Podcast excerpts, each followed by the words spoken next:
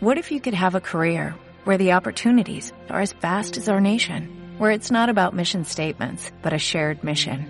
At U.S. Customs and Border Protection, we go beyond to protect more than borders, from ship to shore, air to ground, cities to local communities. CBP agents and officers are keeping people safe. Join U.S. Customs and Border Protection and go beyond for something far greater than yourself. Learn more at cbp.gov/careers. OCU Podcast, El Consumidor Inteligente. Un proyecto subvencionado por el Ministerio de Consumo, cuyo contenido es responsabilidad exclusiva de la Organización de Consumidores y Usuarios. Hola, ¿qué tal? Hoy vamos a aprender sobre los criptoactivos. Desde OCU sabemos que hay muchas, muchísimas opiniones respecto al mundo de los criptoactivos. Por eso, nos hemos tomado muy en serio hacer varios episodios en los que analizar esta corriente financiera que ha llegado con el mundo digital y tantos personajes mediáticos han popularizado.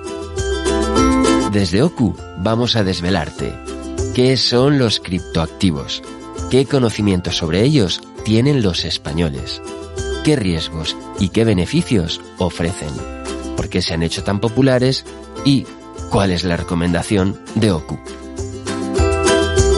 ¿Qué me dices? ¿Te parece atractivo o interesante? Yo creo que sí, ¿no? Porque se habla tanto de las criptomonedas que mejor estar informado. Vamos allá.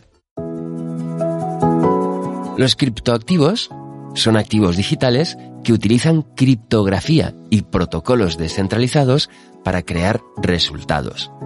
Los criptoactivos pueden utilizarse como forma de pago, como depósito de valor o como unidad de cuenta. Bueno, en teoría, ya que la volatilidad de sus precios hacen que no sean ningún depósito de valor y casi en ningún sitio los aceptan como medio de pago. Prometen transacciones más baratas, mayor seguridad y transparencia, mayor descentralización e inclusión financiera. Entre los criptoactivos se encuentran las criptomonedas, que son un medio digital de intercambio. El Bitcoin fue la primera en aparecer en 2009, creada por una persona anónima, eso sí, bajo el seudónimo de Satoshi Nakamoto. No obstante, no fue hasta casi 10 meses más tarde cuando se llevó a cabo la primera transacción en dólares. El Bitcoin se trata de la mayor y más conocida de las divisas digitales llegando a superar su rendimiento al de las monedas tradicionales durante los últimos años. La principal característica del Bitcoin es que se trata de un medio de intercambio basado en un sistema de bloques digitales, el blockchain. Pero, ¿qué ocurre? Que desde un momento dado las criptomonedas han ido ganando popularidad y también le han surgido competidores, cada uno de ellos con sus propias características.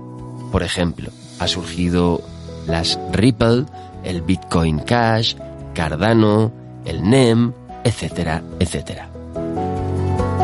Todas estas criptomonedas están descentralizadas, es decir, no están controladas por ningún banco central ni por ningún Estado. Esto último permite a los usuarios llevar a cabo sus propias transacciones.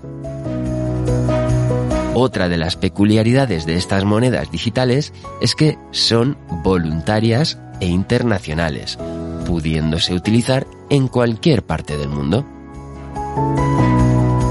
Aunque todo esto parezca ventajoso, y a pesar de la popularidad de estas criptomonedas, su regulación, su volatilidad y su descentralización provocan también algún tipo de recelo entre los inversores. Y como veremos más adelante, incluso entre los organismos que velan por la seguridad de los consumidores y también de los inversores, quienes recomiendan cautela a la hora de apostar por este activo. Pero como queremos ser muy rigurosos con la información que os vamos a dar, Vamos a ir poco a poco. Vamos en primer lugar a escuchar un testimonio que nos ha llegado a Oku. Queriendo diversificar mis activos para intentar luchar contra la alta inflación, pensé, entre otras cosas, en las criptomonedas y sus atractivos porcentajes de rentabilidad. Conozco los riesgos asociados y sé que por la falta de regulación, la alta volatilidad y los intentos de hackeo constantes, este mundo es una jungla.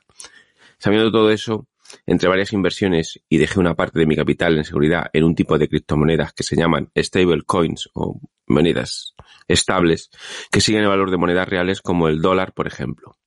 La parte de mi capital que puse en inversiones arriesgadas bajó mucho unos 80, un 80%. Pero como absolutamente todas las criptomonedas bajaron, igual que la bolsa y cualquier inversión de este tipo, no me parece tampoco tan preocupante. Aunque por su naturaleza de alta volatilidad haya bajado mucho más que el resto. De la parte de inversiones con el alto riesgo no quería hablar tanto, porque creo que la mayoría de la gente es, consciente de ello. Algo así ha sido un choque para mí, ya que no lo esperaba para nada y me ha dolido la verdad. Todo el dinero que había puesto en seguridad en monedas estables lo había puesto en UST, moneda estable algorítmica, que seguía al dólar.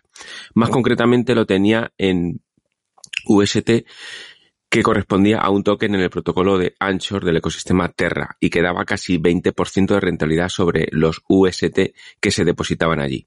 Buena promesa tener un equivalente a dólares, tanto una rentabilidad del 20% anualmente. Resulta que en mayo el sistema sufrió unos ataques. El tema es complejo, con montajes financieros de los atacantes para sacar de repente una cantidad muy elevada de capitales y así aprovecharse del sistema. Dichos ataques hicieron finalmente caer todo el ecosistema Terra y con él varias monedas. El UST perdió su relación de uno a uno con el dólar. La gente se puso a vender como locos, haciendo bajar el precio todavía más, hasta casi llegar a cero. La moneda Luna que usaba que se usaba algorítmicamente para asegurar el precio UST, ya que empezó a generar millones de unidades de dicha moneda, precipitándole hacia el valor de casi cero. Tras el fracaso perdí casi todo lo que había metido en seguridad allí.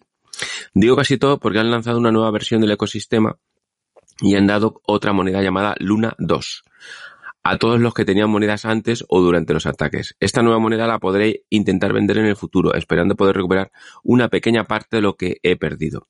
Cabe decir que el fundador del ecosistema, Dogcom, está actualmente buscado por la Interpol, ya que ha hablado siempre de ataques de terceros, pero no todo parece tan bonito en esta historia y hay sospechas de estafa. Lo irónico de todo esto es que lo realmente lo que realmente perdido sin poder hacer nada hubiera hubiera podido haber visto venir el naufragio y haber intentado vender antes de la caída total del UST ha sido la parte que había puesto en seguridad. Tenía una promesa de estabilidad que como se ha visto no era nada real. Si lo hubiera sabido con antelación, no hubiera dedicado una gran parte de mi capital inicial a eso.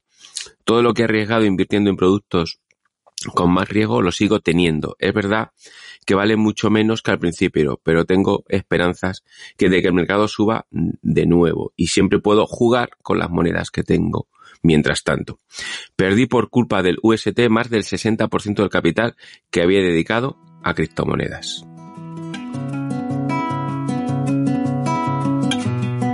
Este es solo uno de los testimonios, pero evidentemente hay muchos más.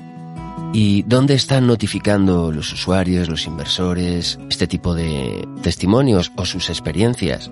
Pues ni más ni menos que en Oku.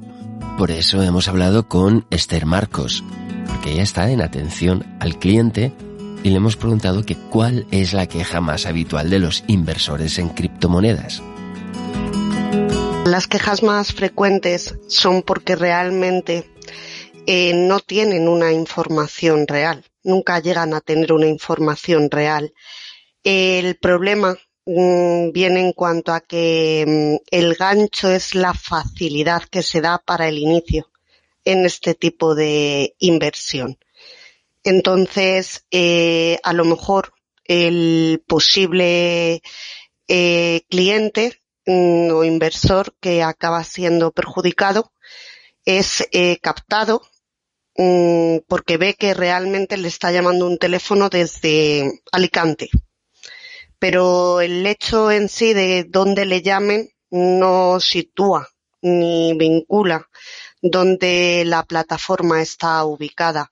Estas plataformas, a propósito, además, eh, primero publicitan eh, el hecho de eh, enganchar, se ven atraídos porque les ofrecen una ingente rentabilidad con un inicio de capital muy bajo. Mm, a lo mejor por 250 euros pueden empezar a invertir. Entonces, eh, realmente creen que están hablando con alguien que puede estar en, en el país y que por lo tanto a unas muy malas va a poder haber alguien que les ayude en caso de que haya una incidencia, lo cual no ocurre, porque mm, estas plataformas, la mayoría están en Reino Unido. Plataformas como Wavecoin, Upcoin, eh, Mailcoin, al final todas están en Reino Unido, aunque parezca que nos llaman desde mm, Galicia. Bueno, de momento los testimonios apuntan a que no es oro todo lo que reluce, pero vamos a aprovecharnos un poco más de Esther Marcos y vamos a preguntarle cuál es la criptomoneda más habitual entre las consultas que llegan a Oku. En primer lugar y con bastante relevancia, mmm, significativamente el que más, el Bitcoin. Y luego estaría bastante Ethereum, y el tercero en un perfil mucho más bajo, Ripple. Hay alguno más, pero ya es mucho más excepcional. Sobre todo Bitcoin y Ethereum.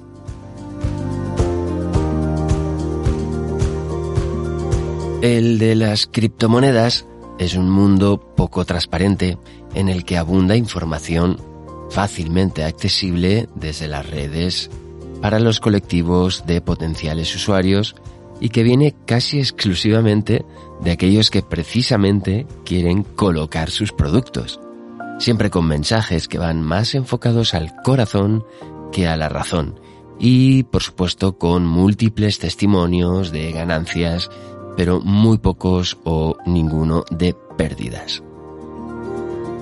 Hay una carencia palpable de información independiente y profesional que advierta de sus riesgos.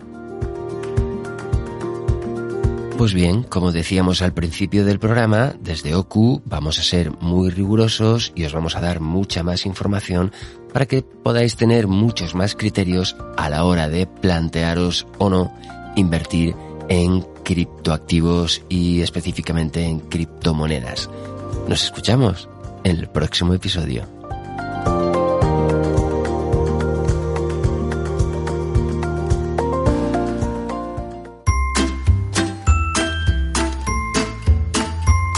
Podcast, El Consumidor Inteligente.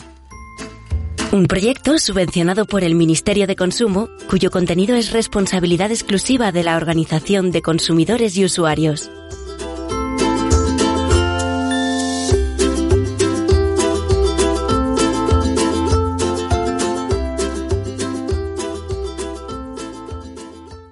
En Sherwin Williams somos tu compa, tu pana, tu socio, pero sobre todo somos tu aliado, con más de 6.000 representantes para atenderte en tu idioma y beneficios para contratistas que encontrarás en aliadopro.com. En Sherwin Williams somos el aliado del PRO.